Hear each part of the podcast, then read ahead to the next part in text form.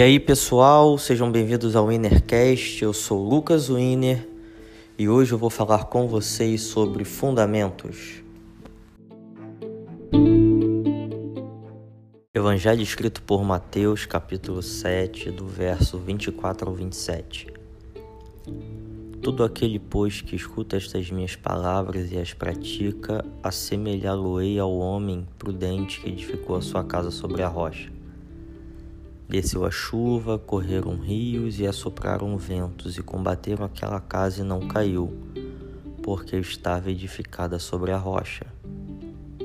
E aquele que ouve estas minhas palavras e não as cumpre, compará-lo-ei ao homem insensato que edificou a sua casa sobre a areia. Desceu a chuva e correram rios e assopraram ventos. Combateram aquela casa e caiu. E grande foi a sua queda.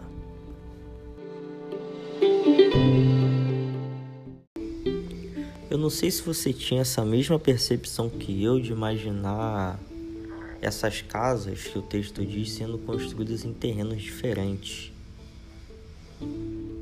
Eu imaginava um homem construindo em um local rochoso de montanhas e o outro à beira da praia, simplesmente por um construir na rocha e outro na areia. Sendo que se você for observar Lucas capítulo 6, no verso 47 e 49, ele diz que esse homem que edificou a casa na rocha, ele cavou, abriu fundo e pôs os alicerces sobre a rocha já o outro só edificou a casa sobre a terra, sem alicerce. Ou seja, o terreno é o mesmo. A diferença é que existem duas formas de construir. Eu posso construir com cuidado, observando quais vão ser os fundamentos, quão profundo eu preciso ir para encontrar esse lugar de segurança onde eu consigo estabelecer os fundamentos e os alicerces para iniciar a minha construção, ou eu posso ser negligente, iniciar a construção a partir do solo, a partir da terra, porque quando eu decido construir algo observando os fundamentos, eu estou fazendo isso observando a palavra de Deus.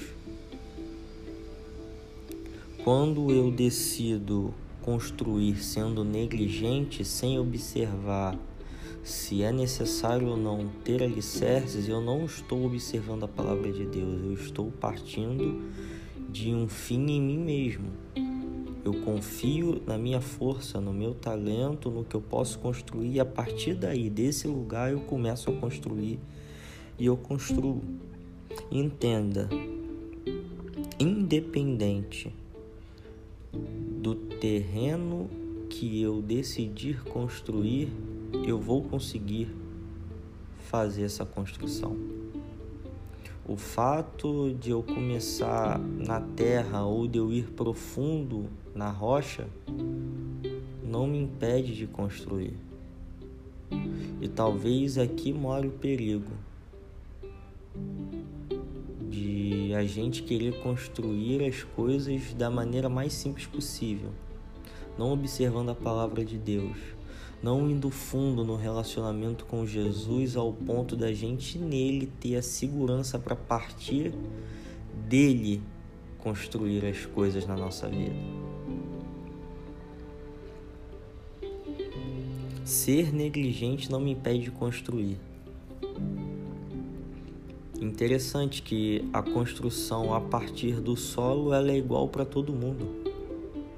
A casa que eu construo do solo para cima, a percepção de quem vê a casa não diz se ela tem os fundamentos ou não. Porque ali eu só estou vendo a obra, só estou vendo os frutos, eu não estou vendo como são os alicerces ou a estrutura dessa construção. Então entenda, a forma que a gente vai construir ela acaba não dependendo da estrutura que eu vou ter para suportar essa construção. Mas a importância da construção é a chuva vem, a tempestade vem, o vento sopra sobre as casas.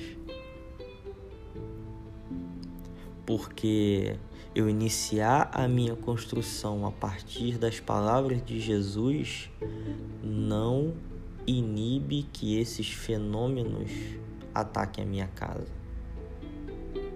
Começar certo não me impede de sofrer com as tempestades.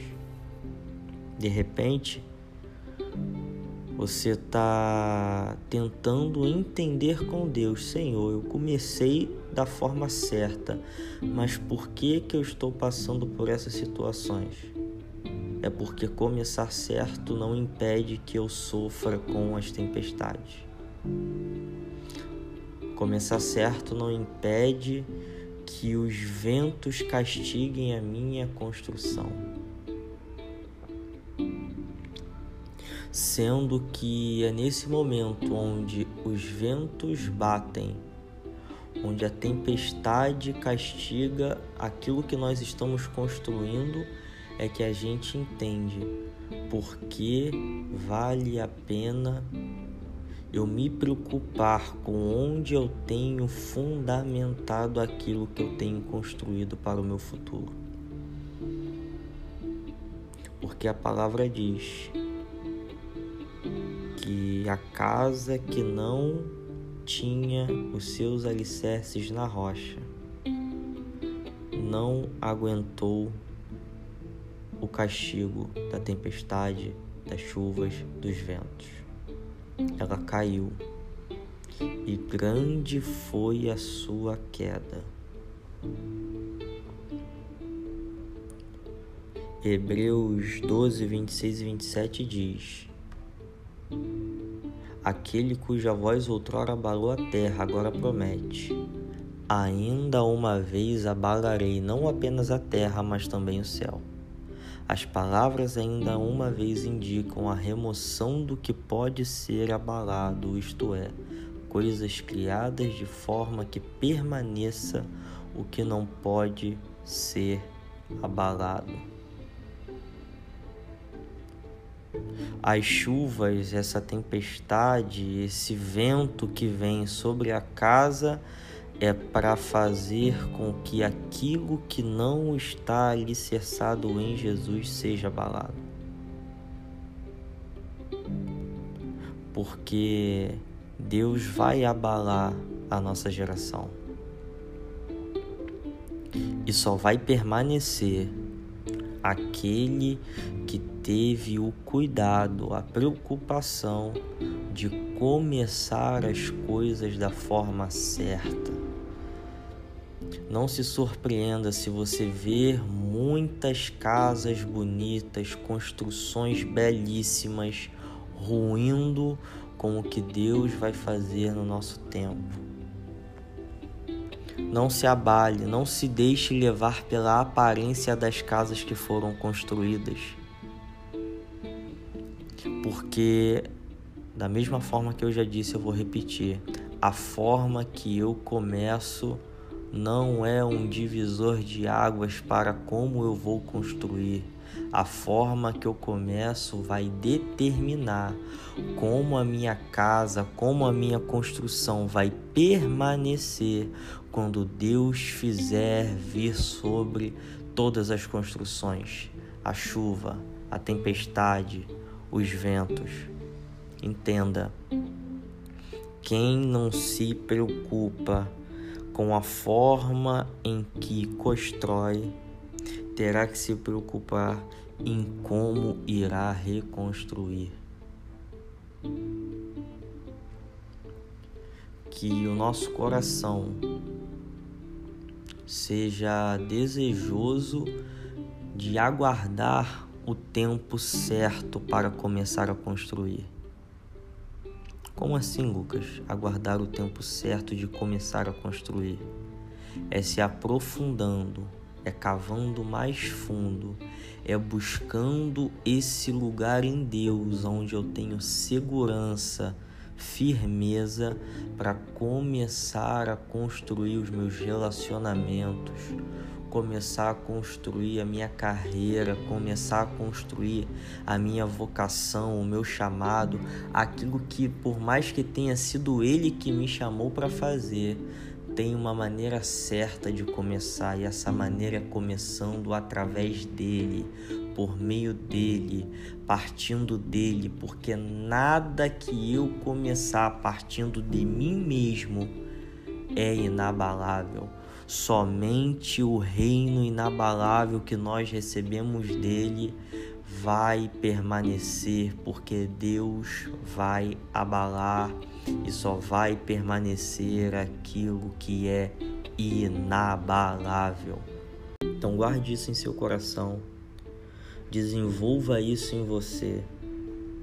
Eu preciso cavar mais fundo, eu preciso ir mais fundo para achar o local correto em Deus onde eu vou estruturar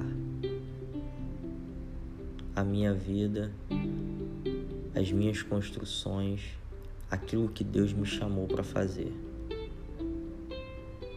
Então é isso, gente. Que Deus abençoe aí sua semana. Esse aí foi mais um episódio do Innercast. Você que puder, compartilhe com seus amigos, coloque aí no grupo da sua igreja, passe essa mensagem à frente para abençoar outra vida. Amém? Que Deus abençoe. E é isso.